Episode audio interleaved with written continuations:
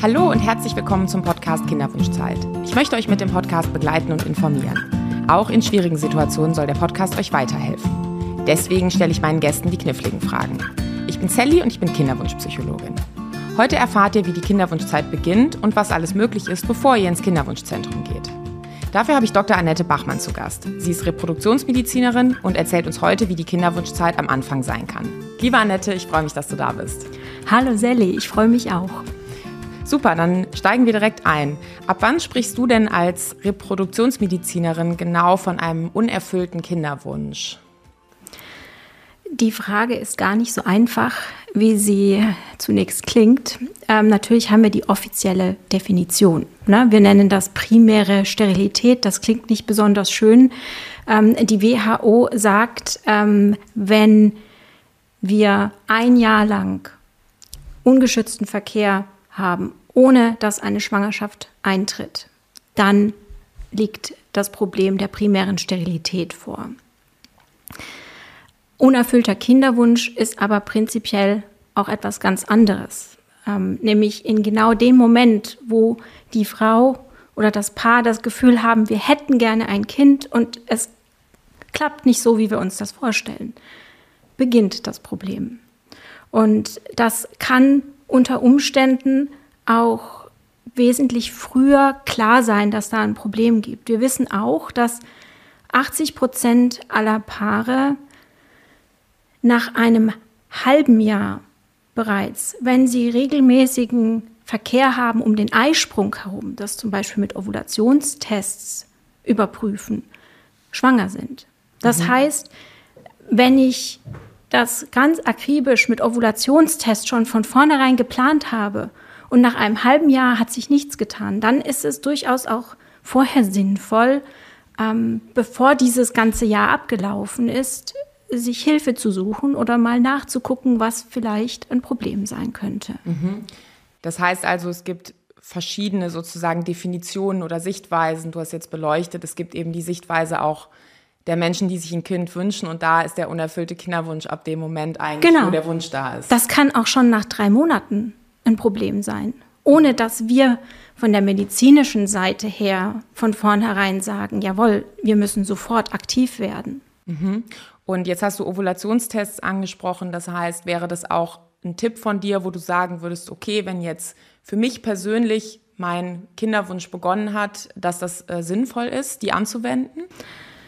In den allermeisten Fällen denke ich, wenn der Entschluss gefasst ist, ähm, wir wollen gemeinsam als Paar ein Baby haben, dann ähm, lohnt es sich, aktiv zu sein. Dann lohnt es sich auf jeden Fall darüber nachzudenken, was kann ich tun, damit es mir in der Schwangerschaft gut geht, damit es dem Baby gut geht, ähm, von vornherein und ähm, wie kann ich schnell zum Ziel kommen. Ähm, das heißt nicht, ja, dass man sofort in ein Kinderwunschzentrum gehen muss und ähm, jeder Mann, wenn er nur den Gedanken daran hat, dass er vielleicht eine Familie kind gründen möchte, dann ein Spermiogramm anfertigen lassen muss. Ähm, das heißt aber auch ähm, in die andere Richtung, dass man überprüfen sollte, wie ist meine Gesundheit?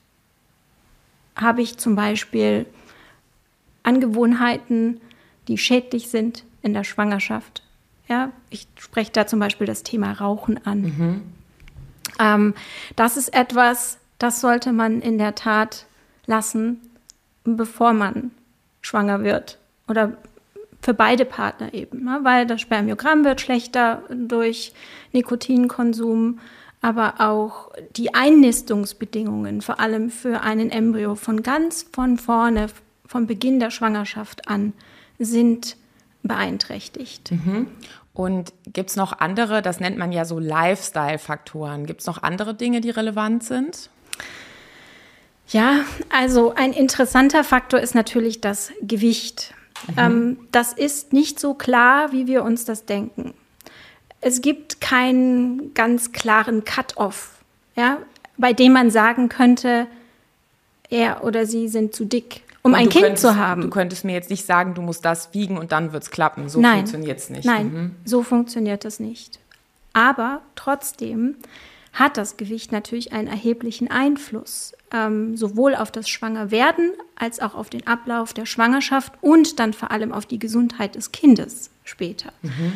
Deshalb muss man das sehr sensibel mit dem Paar von vornherein besprechen. So machen wir das. Aber wichtiger ist natürlich auch, dass das Bewusstsein in den jungen Menschen, die eine Familie gründen wollen, da ist, dass sie eine gesunde Lebensführung brauchen, um ein gesundes Kind mhm. später zu haben. Das heißt, das ist jetzt eigentlich auch schon ein cooler Tipp für vor der Kinderwunschzeit zu denken, okay, wenn ich in meinem Leben vielleicht jetzt noch nicht jetzt den aktiven Kinderwunsch habe, aber der vielleicht in der Zukunft für mich eine Rolle spielt, dann zu sagen, okay, wenn mein Gewicht in so einem Korridor ist, nicht zu rauchen, dass das einfach super wichtige Sachen sind, die auch schon, ja, die vorher man tun kann. Genau. Gerade zum Thema Gewicht wollte ich noch sagen, ich sagte, es gibt keine offiziellen Studien, groß angelegten Studien, die jetzt untersuchen, wie gesagt, wann man schwanger werden kann und wann nicht. Wir haben aber doch einige Daten aus Studien zu künstlichen Befruchtungen. Mhm. Und ähm, es ist ja jetzt so, dass wir haben eben ein bisschen darüber gesprochen, dass es verschiedene Definitionen gibt, ne, mit den sechs Monaten vom Kinderwunsch, zwölf Monate, die man es zu Hause probiert. Und die Weltgesundheitsorganisation, die spricht ja auch von ungewollter Kinderlosigkeit. Hm, findest du den Begriff passend oder was würdest du dazu sagen? Ich finde den Begriff an sich passend. Ja, ich finde aber auch die Unterscheidung nicht so wichtig, ob man jetzt unerfüllter Kinderwunsch sagt oder ungewollte Kinderlosigkeit. Ich denke, es rückt beide Formulierungen rücken das Paar in den Vordergrund, mhm. den Willen des Paares und den Wunsch. Und darum soll es ja gehen. Aber gibt es auch Menschen, die vielleicht schon ein Kind haben und beim zweiten Kind ähm, es nicht klappt? Das gibt es durchaus immer wieder. Da sehen wir viele Menschen in unserer Sprechstunde, dass das Leben geht weiter. Ähm, Krankheiten können auch nach dem ersten Kind auftreten und selbst wenn die erste Schwangerschaft vollkommen ohne Probleme eingetreten ist, kann es dann immer noch sein, dass durch eine Infektion, eine Operation, durch Endometriose beide Eileiter verschlossen sind bei der Frau. Oder, ja, oder das Alter spielt ja. ja auch eine Rolle, ne? Und wenn man ja jetzt vor ein paar Jahren ein Kind bekommen hat, ist man auch ein paar Jahre älter geworden. Das ist richtig. Der Faktor Alter ist sowieso der wesentlichste Faktor überhaupt. Ähm, und wir sind da ja leider schon ein bisschen losgelöst, dadurch, dass wir alle immer ja, älter sind und fitter und besser ausgebildet und noch weitere Ziele haben, rückt das so ein bisschen in den Hintergrund, dass unser biologisches Alter leider mit der gesamten Entwicklung nicht so ganz mitgekommen ist. Und ja, also das heißt, wir sehen super jung aus, wir fühlen uns super jung und ähm, im sozusagen im Kinderkriegealter sind wir aber halt doch schon älter. Ne? Was ist denn die beste Zeit, um Kinder zu bekommen, um schwanger zu werden? Die beste Zeit ist zwischen 25 und 35. Mhm. Ja, ähm, danach wird es schwieriger.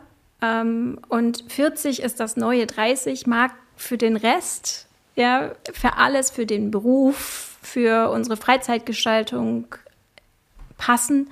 Aber biologisch passt es leider nicht. Mhm. Und ähm, für viele Menschen mit Kinderwunsch beginnt ja die Kinderwunschzeit mit dem Schritt, äh, die Verhütung abzusetzen und das dann zu probieren. Und die wenigsten wissen schon mit Mitte, Anfang 20, dass sie nur mit medizinischer Hilfe vielleicht Kinder bekommen können. Welche Erkrankungen spielen denn da insgesamt eine Rolle? Wichtig ist mir von vornherein, dass junge Menschen nicht zu schnell ein Krankheitsbewusstsein entwickeln. Mhm. Ähm, ich fände es furchtbar, wenn am Ende dieses Podcasts jeder 25-Jährige denkt, oh Gott, wahrscheinlich habe ich Endometriose, wahrscheinlich habe ich verschlossene Eileiter, wahrscheinlich ja, liegt irgendetwas vor, was ein Problem sein könnte. Das fände ich ganz schrecklich. Es ist in der Tat so, dass es in den allermeisten Fällen klappt mhm. und auch noch länger klappt. Und wenn es dann nach einem halben Jahr nicht geklappt hat, dann klappt es nach einem Jahr oder vielleicht nach zwei Jahren. Man muss sehen, dass man sich nicht zu schnell krank fühlt. Mhm. Aber jetzt zu deiner Frage zurück. Es gibt natürlich häufige Ursachen. Ja. Ähm, das sind Infektionen, Chlamydieninfektionen. Deshalb lohnt es sich als junge Frau äh, natürlich gut auf Verhütung zu achten in den Zeiten, in denen man nicht schwanger werden möchte und regelmäßige Check-ups zu machen beim Frauenarzt und Infektionen rechtzeitig zu entdecken und zu behandeln. Mhm. Und so eine Chlamydieninfektion, dagegen hilft ja die Pille nicht. Also mit Verhütung meinst du dann auch eine Barrieremethode genau. wie Kondom oder so. Genau. Das würde schützen genau. vor so einer das Infektion. Ist ne? Selbstverständlich, genau. ja. denke ich, heutzutage, aber trotz allem muss man das erwähnen, dass es wichtig ist einfach und auch trotz allem diese ähm, Screens bei den Frauenärzten dann durchzuführen ähm, und sich behandeln zu lassen. Andere, ähm, ein anderer Punkt ist, sind Schmerzen bei der Regelblutung. Mhm. Das liegt mir auch sehr am Herzen. Ich sehe so viele junge Frauen, die denken, es ist normal, dass sie leiden müssen, dass sie jeden Monat so starke Schmerzen haben, dass sie nicht zur Schule gehen können, nicht zum Studium, nicht zur Arbeit. Und es ist nicht normal. Mhm. Das ist eine wichtige Botschaft, die ich nach draußen schicken möchte. Mhm. Kein Mensch muss Schmerzen leiden und denken, das ist eben so. Ähm, weil ich Frau bin, muss ich jeden Monat leiden. Und auf was kann das hindeuten? Das kann auf eine auch relativ häufige Erkrankung hindeuten, die Endometriose, also Gebärmutterschleimhaut außerhalb der Gebärmutter. Mhm. Die verhält sich genauso wie die Gebärmutterschleimhaut in der Gebärmutter. Das heißt, sie wird in der ersten Zyklushälfte durch das Östrogen aufgebaut, in der zweiten Hälfte mehr oder weniger umgebaut und dann, wenn die Hormone abfallen, fängt sie an zu bluten. Und das mag unser Immunsystem natürlich nicht und schickt Botenstoffe, die das Ganze bekämpfen sollen. Und so haben wir Krieg im Körper, unser Immunsystem gegen diese Herde. Und das gibt ein ganz lautes Hintergrundgeräusch, so muss man sich das mhm. vorstellen. Mhm. Ähm, es geht gar nicht so sehr um mechanische Probleme, dass dann ein Eileiter verklebt wäre. Das gibt es natürlich auch, sondern es ist diese Aktivität des Immunsystems, das das Problem darstellt. Und dass in diesem lauten Kriegsrauschen, das wir da in unserem Körper haben, die Feinabstimmungen sowohl bei der Reifung der Eizellen, der Follikel in der, im Eierstock, als auch beim Transport und dann auch bei der Einnistung ein Problem darstellt. Mhm. Und das heißt jetzt für mich, wenn ich jetzt eine Frau bin, die äh, während ihrer, ihrer, Periode starke Schmerzen erlebt, wäre es sinnvoll, dem mal nachzugehen und das sozusagen nicht innerlich für mich abzutun mit ist halt so, sondern lieber mal gucken zu gehen und vielleicht auch, wenn ich jetzt heute noch nicht einen aktiven Kinderwunsch habe, vielleicht eher für die Zukunft da, aber mal zu schauen, was los ist. Genau. Ja, der Sache nachgehen, vielleicht dann doch den Schritt zu wagen, eine Bauchspiegelung mal zu machen, um wirklich nachzugucken, was ist die Ursache der Probleme und dann vor allem eine Therapie einzuleiten. Ja. Wenn man nämlich dann, es gibt Therapiemöglichkeiten, wenn man dann eine Pille einnimmt, zum Beispiel, das muss nicht die klassische Pille sein, mhm. wenn man das nicht möchte, da gibt es auch noch andere Methoden, dann kann man so weit vorbehandeln, dass man zum einen keine Schmerzen mehr hat oder weniger und zum anderen die Chancen besser sind, wenn man dann den Kinderwunsch umsetzen möchte, dass man dann auch wirklich mhm. loslegen kann und bessere Bedingungen hat. Okay, jetzt hatten wir also über Infektionen gesprochen, über Endometriose. Gibt es noch andere Erkrankungen, die ich von denen ich vielleicht schon vorher weiß, die dann relevant werden? Also wir haben über das Gewicht gesprochen. Mhm. Ne? Das ist ja jetzt auch ganz offiziell tatsächlich auch, ähm, wenn äh, tatsächlich Adipositas, so nennen wir das, ähm, vorliegt, also ähm, ein starkes Übergewicht ja als Krankheit anzusehen. Ähm, und dann gibt es noch eine Erkrankung, die mir persönlich auch sehr am Herzen liegt. Das ist das polyzystische Ovar-Syndrom. Das ist sehr, sehr häufig ähm, und ist ein ganz uneinheitlicher Symptomkomplex. Was heißt sehr häufig? Es sind zwischen 8 bis 13 Prozent aller Frauen im fortpflanzungsfähigen Alter betroffen. Mhm. Das ist sehr häufig. Ähm, also jede zehnte Pi mal Daumen. Genau, mhm. ja. Und das kann aber in ganz unterschiedlichen ähm, Ausprägungsformen auftreten. Das heißt, man kann vielleicht nur Zyklusstörungen haben, vor allem wenn die Regelblutung einfach sehr viel später kommt, ähm, die Abstände sehr groß sind und sehr unregelmäßig sind.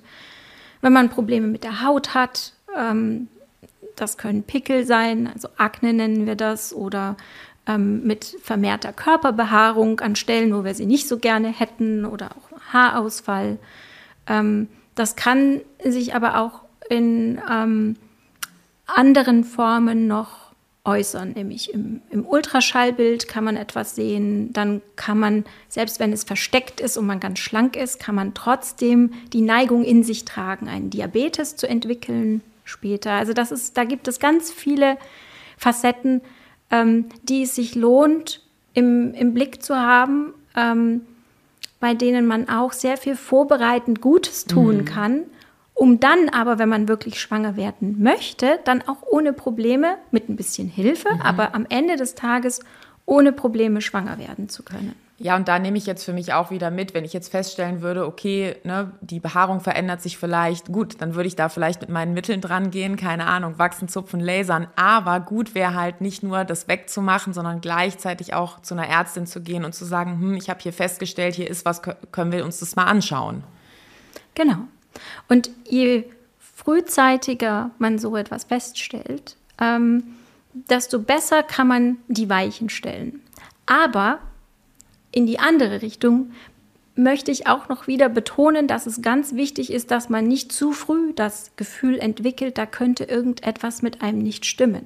Gerade ein unregelmäßiger Zyklus ähm, oder auch Hautprobleme sind noch bis acht Jahre nach der ersten Regelblutung vollkommen normal.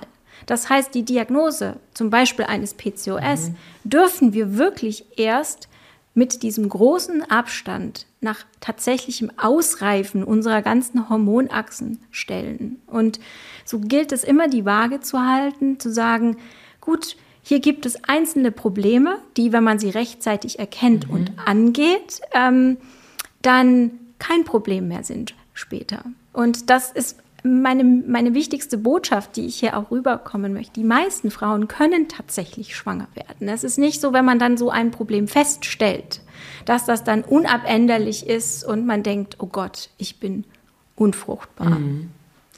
Ja, und äh, das finde ich, kommt jetzt auch sehr schön raus. Das, worum es eigentlich geht, ist ähm, Selbstfürsorge und Geduld. Ne? Dass man eben gut guckt, was ist mit mir los, was habe ich, wer kann mich unterstützen bei meiner Gesundheitsfürsorge. Und selbst wenn ich jetzt vielleicht ähm, den Verdacht habe, ich könnte vielleicht Endometriose haben oder PCO, dann geht es eben darum, sich kontinuierlich gut um sich zu kümmern und nicht sofort den Panikknopf zu drücken. Und genau. ich würde vermuten, auch für Frauen mit Endometriose oder PCO gilt dann am Beginn der Kinderwunschzeit zum Beispiel die Ovulationstests einzusetzen und erstmal diese sechs bis zwölf Monate kann es auch so klappen. Genau. Wenn man ähm, die richtigen Begleitmaßnahmen ergreift. Also wenn ich zum Beispiel ein gesichertes PCOS habe jetzt mhm. zum Beispiel ähm, und ähm, ich habe den Verdacht, es könnte eine Neigung zu Diabetes vorliegen, dann ist es natürlich viel besser. Wir testen das von Anfang an und ähm, stellen dann die Weichen, leiten eine richtige Therapie ein, noch während die Frau einfach zu Hause versucht, schwanger zu werden. Mhm. Und ähm, sind das auch Dinge, die begleitend von niedergelassenen Frauenärztinnen und Frauenärzten gemacht werden können? Oder ist das ganz klar schon der Bereich des Kinderwunschzentrums? Ich denke, das kommt so ein bisschen drauf an. Also wir sind hier in einem Dialog mit ähm, unseren zuweisenden Niedergelassenen und sprechen uns ab, ähm, wo da die Grenze ist, wer was wie lange noch macht sicherlich begleiten sehr viele sehr gut qualifizierte Frauenärzte ihre Frauen auch diese gesamt, durch diese gesamte Spanne des zyklusoptimierten Verkehrs, auch mit Stimulationsmethoden durch Tabletten, zum Beispiel wie Clomiphen früher, jetzt eher Letrozol. Ähm, und das klappt in aller Regel auch. Ähm, aber wir sehen uns hier als, als Partner der Niedergelassenen. Das heißt, wenn ein Problem auftritt, ähm, wenn man merkt, wir kommen hier mit drei bis vier Zyklen nicht weiter, dann schicken die meisten Niedergelassenen die Patientinnen dann zu uns zur, zur weiteren Diagnostik. Mhm. Das heißt, wenn ich jetzt Patientin bin, kann ich auch einfach ganz offen meine Frauenärztin oder meinen Frauenarzt fragen, ja, können Sie mit mir jetzt hier die Phase noch begleiten oder wann würden Sie denn sagen, soll ich ins Kinderwunschzentrum gehen? Das hilft ja oft so ein bisschen für die eigene Orientierung, dann zu verstehen, okay, folgendes können wir jetzt noch hier in der Praxis machen und irgendwann gibt es dann vielleicht einen anderen Schritt, ähm, aber vielleicht eben auch nicht, weil die Schwangerschaft eben doch eintritt mit Geduld. Genau. Ähm, also ich würde auf jeden Fall meine niedergelassene Frauenärztin mit einbeziehen und ähm, ja, sie in den sie um Rat fragen und sie wird das ganz klar sehen, wann sie sie weiterschickt oder nicht. Ähm, mhm. Und nicht primär jetzt auf Eigeninitiative sofort in ein Kinderwunschzentrum gehen. Mhm, ja. Und ähm, jetzt ist es ja so, dass wenn wir jünger sind in der Schule im Biologieunterricht, wird ja so das Schwangerwerden als Normalfall erklärt, so nach dem Motto, ne, einmal Sex und es ist eine Schwangerschaft da, dass es so automatisch eintritt, wenn man nicht verhütet. Ähm, da nimmt man ja so ganz stark für sich mit, okay, das klappt sofort. Und wir haben jetzt eben über Geduld gesprochen. Ne? Was sagst du denn zu diesem Sexualkundeunterricht oder Aufklärungsunterricht? Was würdest du dir wünschen? Also Prinzipiell muss ich sagen, ich finde es richtig, ähm, weil wir natürlich in diesem Alter vor allem verhindern wollen, dass äh, junge Mädchen und äh, Jungen zu früh Eltern mhm. werden. Mhm. Ja, und deshalb muss das Bewusstsein da sein, dass in dem Moment, in dem ich Verkehr habe, auch die Möglichkeit besteht, dass ein Kind gezeugt wird. Mhm. Ähm, das ist sehr wichtig. Ähm, und gerade in dem Hinblick darauf, nicht das Problembewusstsein von vornherein zu nähren, mhm. finde ich das auch richtig, so positiv heranzugehen, wie die Natur das nun mal eingerichtet hat. Mhm. Es ist in der Tat ein Wunder. Unsere Keimzellen sind ähm, zum großen Teil nicht funktionsfähig. Männer haben Millionen von Spermien und Frauen Hunderttausende von Eizellen und trotzdem klappt es doch mit so großer Regelmäßigkeit. Kannst du uns ja? das nochmal erklären? Die sind nicht funktionsfähig. Was bedeutet das genau? Die allermeisten dieser Zellen haben irgendwelche Programmierungsfehler. Ah. Ja, und können von vornherein nicht zum Entstehen einer Schwangerschaft führen dadurch. Bei den manchen ist es so, dass sich die Zelle nicht befruchten lässt. Das geht aber noch meistens bis zur zehnten Schwangerschaftswoche, dass noch jede fünfte Schwangerschaft einfach endet, weil irgendwo ein Fehler eingebaut ist. Mhm, okay, und das hat gar nichts mit einer Erkrankung zu tun, sondern es ist ganz normal, dass viele dieser Eizellen sich auch nicht mit der Befruchtung dann entwickeln können zu einem Kind oder dass auch viele der Spermien, die im Ejakulat enthalten sind, ähm, gar nicht diejenigen sind, die gute Schwimmer sind, sondern die liegen da einfach nur rum. Und die wenigen, die wir aber haben an guten Zellen, sind vollkommen ausreichend, um ein Kind zu bekommen. Das ist richtig. Mhm. So funktioniert das bei Menschen. Mhm. Und ähm, jetzt dieser ähm, Unterricht, den Kinder bekommen, ich sehe das auch ein bisschen so wie du in dem Alter, ist total wichtig. Wir haben eben darüber gesprochen, dass dann ja die hormonelle Reifung, hast du gesagt, eigentlich bis Mitte 20 gerne noch dauern kann. Ne? Und dass eigentlich dann ab Mitte 20 ähm, ein Alter sein kann, wo man sagen kann, jetzt ist körperlich eine gute Situation, um schwanger zu werden. Ähm, Wäre es denn sinnvoll, da sozusagen sein Wissen nochmal abzudaten? Ja, also ich denke auch, es ist wichtig, dass junge Frauen regelmäßig äh, zu ihrer Frauenärztin gehen, ein Vertrauensverhältnis aufbauen und da Stück für Stück reinwachsen und eben Gesundheitsfürsorge für mhm. sich von Anfang an betreiben. Ähm, weil nur eine gesunde Mutter kann am Ende ein gesundes Kind bekommen und das fängt wesentlich früher an. Und äh, die mentale Gesundheit ist da eben auch ganz wichtig. Und deswegen, ähm, je früher junge Frauen lernen, Selbstfürsorge ähm, für ihren Körper und für ihre Psyche zu leisten, desto besser werden sie dann auch in die Kinderwunschphase und dann in das Elternsein hineinwachsen. Mhm. Ja, und ich glaube, das Unterthema, worüber wir jetzt hier sprechen, ist dann ja auch Geduld. Ne? Wenn die Kinderwunschzeit dann beginnt, hast du ja erklärt, ist es eben wichtig, dass man nicht gleich den Panikknopf drückt, sondern dass man erst mal mit Geduld ein halbes Jahr oder ein Jahr ähm, das macht. Ähm, wie würdest du denn jemandem Geduld beibringen oder was hast du für Tipps, um geduldig zu sein? Ich denke, Wissen ist der wichtigste Weg, Information. Ja, ähm, das ist mir sowieso sehr wichtig, ähm, die Selbstbestimmtheit der Patientinnen in den Vordergrund zu stellen. Ja, wir nennen das auch reproduktive Autonomie, aber am Ende des Tages ist Wissen der wesentliche Faktor. Ja. Ähm, Wissen bedeutet auch natürlich die Grenzen zu kennen. Ähm, das heißt, wenn ich 41 Jahre alt bin, dann ist es nicht ratsam, wenn ich das erste Mal über Kinderwunsch nachdenke, erst einmal ein Jahr abzuwarten. Das muss man auch haben. Also dieses Wissen über die reproduktive Spanne und über die optimalen Zeiten, wann man schwanger werden möchte und kann, ist wichtig. Und was würdest du einer Frau mit 41 Jahren raten? Wenn jetzt da der Partner um die Ecke gekommen ist und jetzt ist der Kinderwunsch da? Dann würde ich tatsächlich sagen, gehen Sie zu Ihrer Frauenärztin, sprechen Sie mit ihr, machen Sie alle Vorsorgeuntersuchungen und ähm, fragen Sie Ihre Frauenärztin, welches Kinderwunschzentrum sie Ihnen empfehlen würde. Mhm. Schnellstmöglich. Mhm. Und ab welchem Alter, wir haben jetzt mal als Beispiel 41 genommen, ab, ab welchem Alter wäre das die Empfehlung?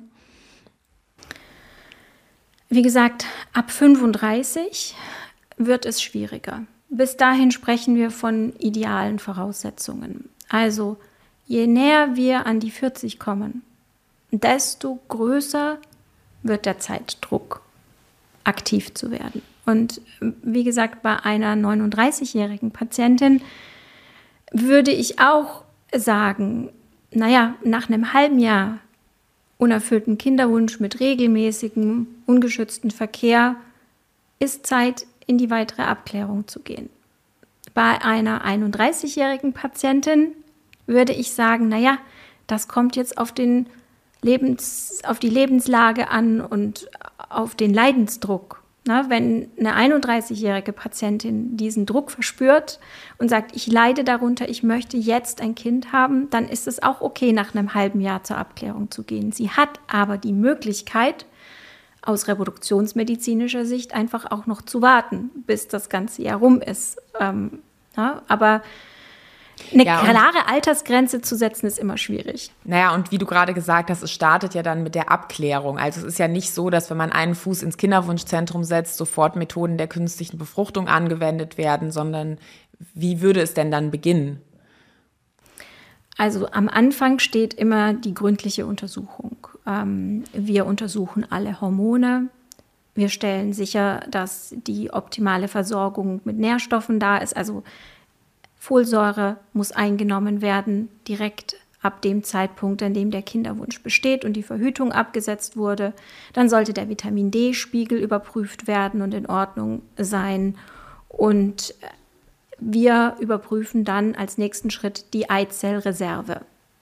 Die kann man mit einem Hormon überprüfen, das man Anti-Müller-Hormon nennt, das AMH, und mit einer Ultraschalluntersuchung zu Beginn der Regelblutung, um zu sehen, wie viele kleine Eibläschen denn da sind und einen gewissen Trainingszustand schon erreicht haben, uns tatsächlich zur Verfügung stehen. Das nennt man funktionelle Eizellreserve.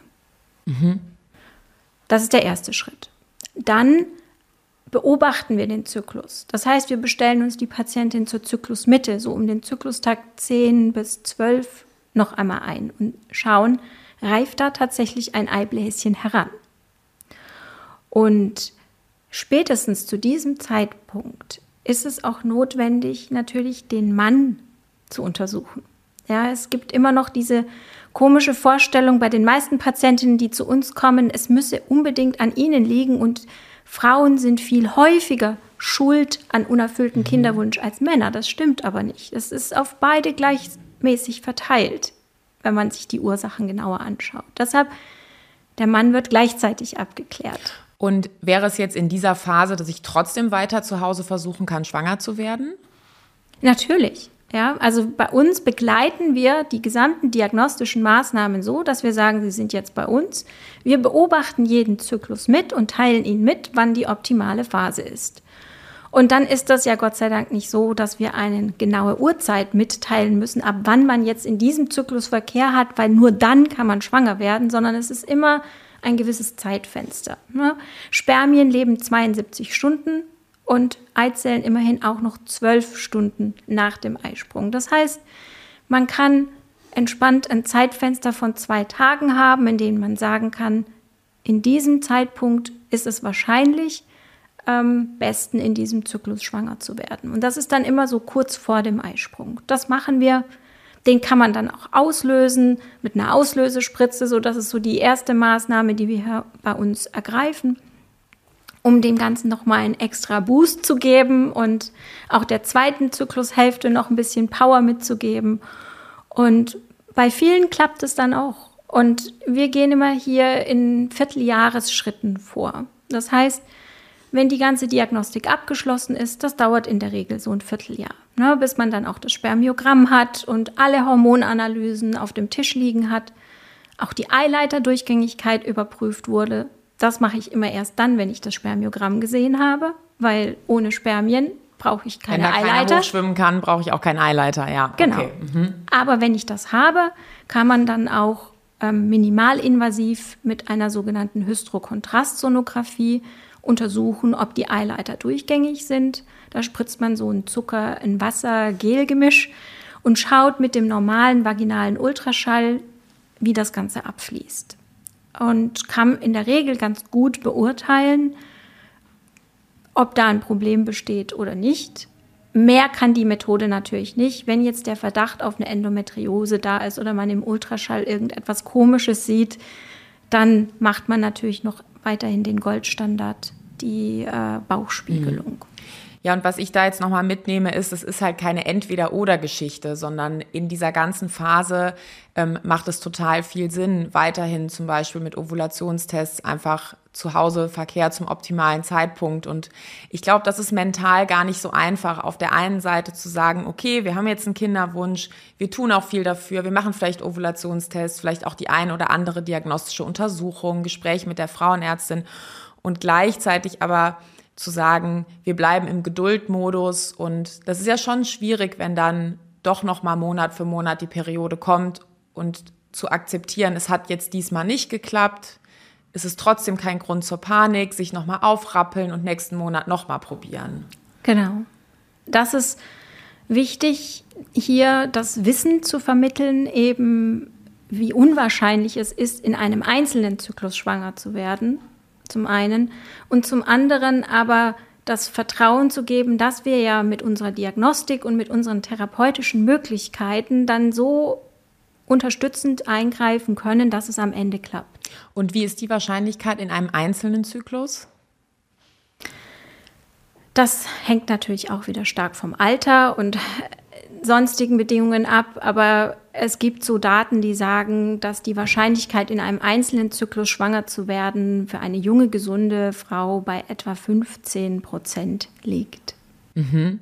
Und über ein Jahr hast du aber ja erklärt, sind es dann 80 Prozent. Ne? Wenn man ein Jahr lang dran bleibt und es jeden Zyklus probiert.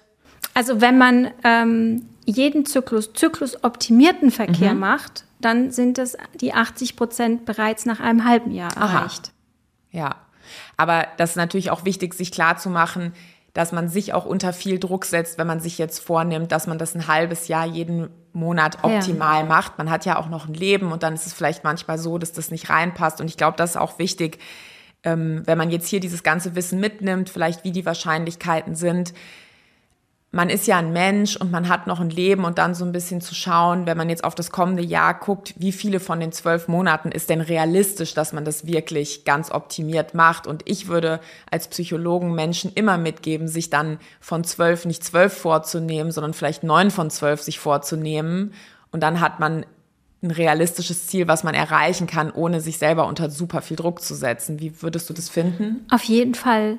Also Kinderwunsch ist von Anfang an bis das äh, geht ja auch dann nach der Geburt weiter. Es ist ein Langstreckenlauf. Mhm. Ähm, und man darf nie mit der Vorstellung reingehen, jetzt halte ich einmal die Luft an und dann bin ich ganz bestimmt schwanger und dann ist alles gut. Weil mit dem Eintritt der Schwangerschaft geht die Belastung ja dann noch in einem erheblich höheren Maße weiter. Und dafür muss man als Paar und natürlich als Einzelperson auch noch die Ressourcen haben und die Kraft. Deshalb sage ich allen meinen Kinderwunschpaaren, ja, lassen Sie es sich gut gehen, ähm, gehen Sie in Urlaub.